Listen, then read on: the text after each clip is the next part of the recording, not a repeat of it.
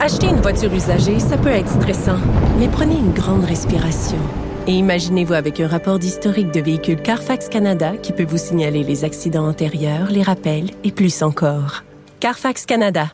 Achetez l'esprit tranquille. La Banque Q est reconnue pour faire valoir vos avoirs sans vous les prendre. Mais quand vous pensez à votre premier compte bancaire, tu sais, dans le temps à l'école, vous faisiez vos dépôts avec vos scènes dans la petite enveloppe. Hmm, C'était bien beau.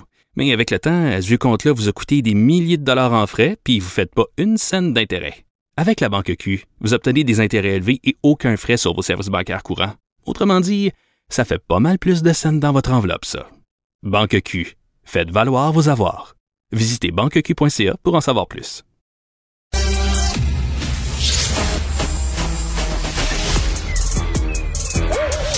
Mathieu Bocoté. Il représente un segment très important de l'opinion publique. Richard Martineau. Tu vis sur quelle planète? La rencontre. Je regarde ça et là, je me dis, mais c'est de la comédie. C'est hallucinant. La rencontre. Bocoté. Martineau. Alors, le gouvernement Legault a annoncé qu'on va euh, euh, accueillir plein, plein, plein d'étudiants étrangers, Mathieu. Oui, en nous disant que s'agit d'étudiants euh, francophones, bon, alors qui auront étudié en français et tout ça. Mais moi, ce qui me frappe là-dedans, c'est deux mots dans ça, c'est sans limite. C'est le critère, c'est qu'à terme, il ne devrait plus y avoir de limite à l'accueil d'étudiants étrangers ayant étudié dans les, les facultés francophones au Québec. Et je trouve qu'il y a là-dedans tout le, je dirais, tous les travers de la politique d'intégration au Québec. Premier élément, on nous dit, on semble sous-estimer le fait que les étudiants étrangers, même s'ils parlent français, même s'ils maîtrisent le français, la maîtrise du français, on sait que c'est pas toujours par ailleurs une maîtrise, sais, c'est quelquefois une maîtrise très fonctionnelle de base. Eh bien, on semblait que ça ne suffit pas à faire l'intégration. C'est-à-dire, on devrait le voir à Montréal aujourd'hui, l'immigration étudiante, même lorsqu'elle est francophone, entre guillemets, participe, vu la pression démographique et sociale et continentale, participe à l'anglicisation du Québec. Qu'est-ce qu'il y a derrière ça? C'est que l'identité québécoise, ce n'est pas simplement le fait d'être francophone au sens administratif, hein, c'est-à-dire maîtriser le français en surface. Tout comme, je précise, être portugais, c'est pas être simplement lusitanophone en surface. Et puis être italien, c'est pas seulement être italophone en surface on m'en un peuple, c'est une langue, une culture, une mémoire, des mœurs et tout ça.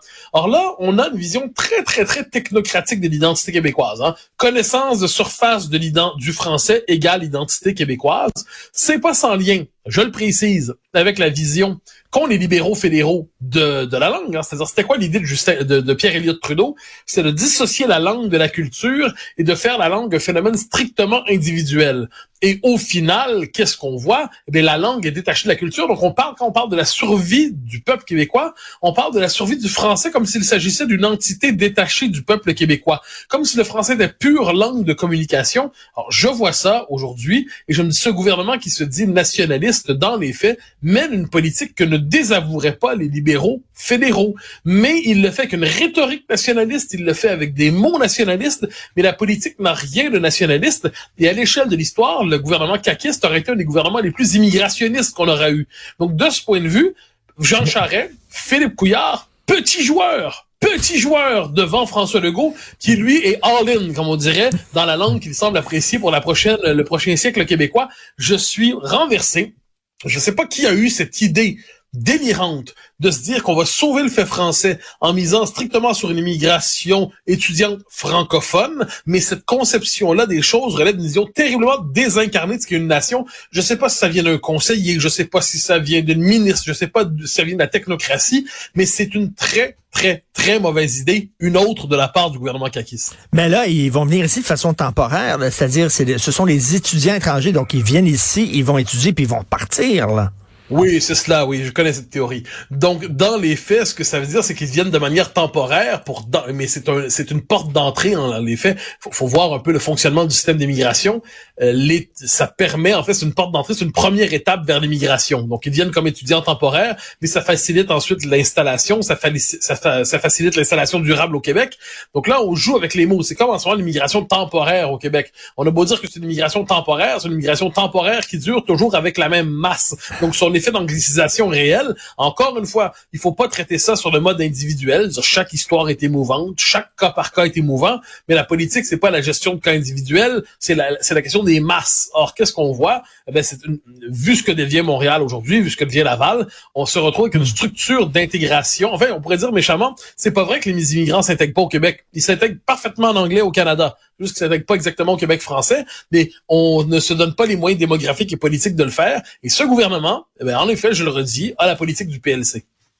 Tu me fais penser, euh, ma fille est allée étudier en Australie et euh, ben, elle m'a écrit, elle dit, ben je veux vivre ici. J'aime trop ça finalement. Donc, elle était censée être une étudiante temporaire et revenir et finalement elle va rester là-bas, en Australie. Ben, c'est ça que tu dis euh, qui va arriver avec ces étudiants-là. Puis ce qui est fascinant, c'est à quel point il y a une vision désincarnée de l'identité là-dedans. Moi, ça me fascine. C'est-à-dire que si, puisqu'on connaît, on connaît aujourd'hui, on a une vision qu'on veut le moins culturelle possible, le moins identitaire, le moins existentiel de la nation. Mais quoi qu'on en dise, une nation, c'est pas juste une espèce de papier d'identité administratif formel désincarné. Je veux dire, si, imaginons, là, si je m'installais en Allemagne et puis euh, par je ne sais quelle euh, ruse administrative ou du temps, je finisse par avoir des papiers allemands. Bon, euh, c'est pas impossible. À un moment donné, ça devient théoriquement, c'est possible. Le problème, c'est est-ce que ça veut dire que soudainement je deviendrais euh, allemand si j'ai pas fait un effort d'intégration culturelle? Si j'avais simplement fait l'effort pour de communication minimale pour être capable de fonctionner en allemand au quotidien, mais sans intégrer culturellement la nation allemande ou portugaise ou italienne ou malienne ou malgache ou marocaine ou algérienne, tu vois l'idée? Alors là, il va falloir un jour être capable de retrouver une, définition un peu plus dense de la nation. Mais encore une fois, je le redis, ce qui me choque là-dedans, ce n'est pas qu'un gouvernement fédéraliste multiculturaliste applique une politique fédéraliste multiculturaliste. Ce qui me choque, c'est qu'un gouvernement nationaliste qui se fait lire sur le nationalisme, qui se fait lire en promettant de maîtriser l'immigration, qui se fait lire en promettant de limiter l'immigration, applique une politique qui soit tout le contraire. Et c'est quand même ça l'enjeu, je crois, de cette nouvelle. C'est pas c'est pas détachable de cette figure qui est Christine Fréchette au gouvernement, qui, ne l'oublions jamais, a quitté le Parti québécois au moment de la charte des valeurs parce qu'elle trouvait que c'était trop identitaire. Euh, écoute, euh, c'est les deux mots qu'il faut souligner. Tu l'as dit en début de chronique, c'est sans limite. Est-ce que nos capacités d'accueil sont sans limite? Est-ce que nos capacités de francisation sont sans limite? Est-ce que la croissance économique du Québec, elle est sans limite? Non. Alors pourquoi l'immigration serait sans limite?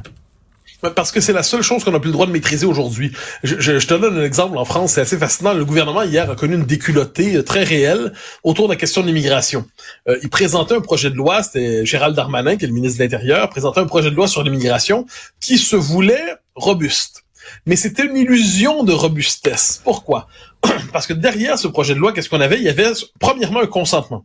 L'immigration massive est absolument inévitable elle est inévitable. Elle viendra. Ce que l'on peut espérer faire, c'est l'encadrer et la maîtriser. Mais on ne peut pas stopper l'immigration massive, c'est inimaginable. Donc dès lors, le principe du sans limite est là. La question de savoir est-ce que ça se passe sur 5 ans, 10 ans, 15 ans, 20 ans, non. Mais il y a, il y a cette idée qu'il y a un flux démographique intarissable qui doit nous transformer toujours de l'extérieur. En un moment donné, il y a cette notion de base qui est plus importante que toutes les autres, c'est la capacité d'intégration. Ça, je l'ai dit 100 fois, on peut transformer n'importe qui, un Pakistanais, un Portugais, un Australien, un Ukrainien, un Balte en Québécois. Aucun souci mais 100 000 en même temps, c'est plus compliqué. Et puis à un moment donné, on est rendu à ce moment de l'histoire où en matière d'immigration, on ne parle plus d'individus, mais de masse, de communauté, de peuple. Et ça, ça, c'est une donnée de base. Et, et je constate que notre gouvernement a une vision tellement technocratique et désincarnée de la chose qu'il ne voit plus sa réalité élémentaire. Alors bon, je me, fais l'avocat du diable. Il y a des gens qui diraient euh, Mathieu Bocoté, il est psychorigide, c'est-à-dire il a une vision très rigide de l'identité nationale, alors que l'identité nationale, c'est mouvant, ça bouge, ça change. Euh, les Français ne mangent pas seulement de la tête de veau, maintenant ils mangent du couscous, ça fait partie maintenant de la gastronomie française. bon. ton exemple est intéressant on nous dit sans arrêt, fait, il y a eu trois étapes. On nous a dit un peuple, ce n'est pas des mœurs en particulier. Ce c'est pas le, c'est pas la tête de veau. Hein, c'est pas, euh, c'est pas le pinard, c'est pas, euh, fait la liste, c'est pas le pâté, les rillettes et tout ça. Donc on nous a dit c'est pas ça. Un peuple, c'est mouvant, c'est floué, c'est de suite, c'est insaisissable. Là, l'immigration massive est arrivée, et là, soudainement, on nous dit ah mais le plat préféré des Français aujourd'hui, puis on nous dit en plus on n'a pas le droit de fixer l'identité dans certaines mœurs, c'est rétrograde. Mais là, l'immigration massive a eu lieu. Et là, on nous disait, le plat préféré des Français, c'est le couscous. Le plat préféré des Français. Et la musique préférée, c'est le rap. Et voilà, je te fais la liste. Et là, soudainement, il est légitime de donner, définir l'identité française par une culture, par des mœurs, par des chansons. Donc, c'est plus Brassens, mais c'est Bois. Mais à condition que ce soit la culture venue d'ailleurs. Donc là, on est dans cette... Donc finalement, il n'était pas contre l'idée d'une culture dense. Il était simplement contre l'idée d'une culture dense qui soit une culture dense française, entre guillemets. Puis ensuite, on s'entend, là. Moi, j'ai pas envie de fermer les restaurants de couscous. J'ai pas envie de bannir le, le rap. Rien, tout ça. pour chez nous, au Québec, au Québec, notre identité a évolué par nous-mêmes, là. Entre Québécois francophones, ça a assez évolué depuis 50 ans, on est au courant.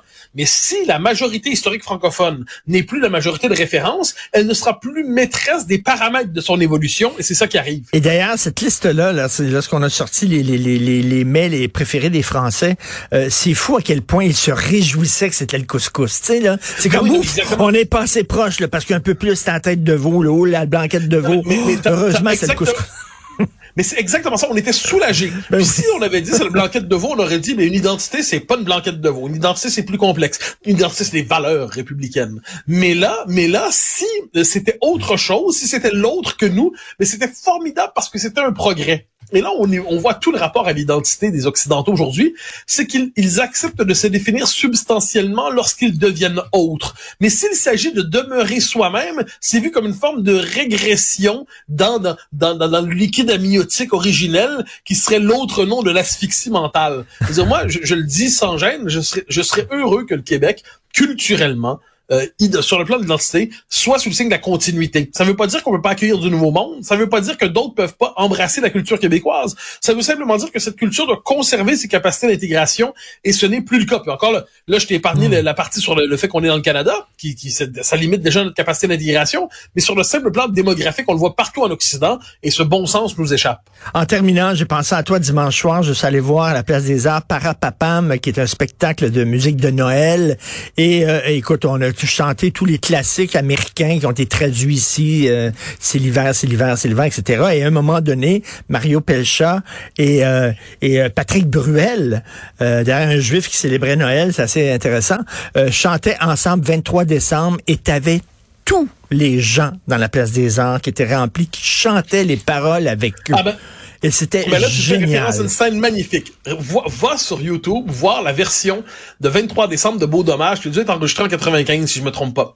Puis là, ce qu'il y a de beau, de magnifique, c'est que, effectivement, tout le monde se met à la chanter. Les gens qui sont en costume cravate, les gens en coton ouaté, le monde en t-shirt, le monde en salopette, les hommes, les femmes, les moustachus, les imberbes, tout ce monde-là connaît spontanément 23 décembre. Et ça, pour moi, c'est une des plus, ou blues de la métropole. C'est magnifique, ça, parce que pour moi, il y a quelque chose de magnifique. C'est une un peuple, c'est quoi? C'est des, des, des, références partagées qui vont de soi. Euh, les Français font toutes des références d'OSS 117 de temps en temps. Les Québécois comprennent spontanément les références de RBO, des Bleus Poudres, du moins d'une certaine génération. Puis on comprend 23 décembre, et puis on comprend ces codes-là. Et ça, je trouve, c'est magnifique. C'est ça qui fait la beauté d'un peuple. Et 23 décembre, et c'est moi qu'on peut se dire, c'est pour moi la chanson québécoise la plus Et euh, d'entendre Patrick Bruel parler d'Henri Richard et Doug Harvey, c'était assez Ah drôle. non, ça c'est magnifique. Du plus frère, du plus frère, c'est quand même pas mal. Exactement.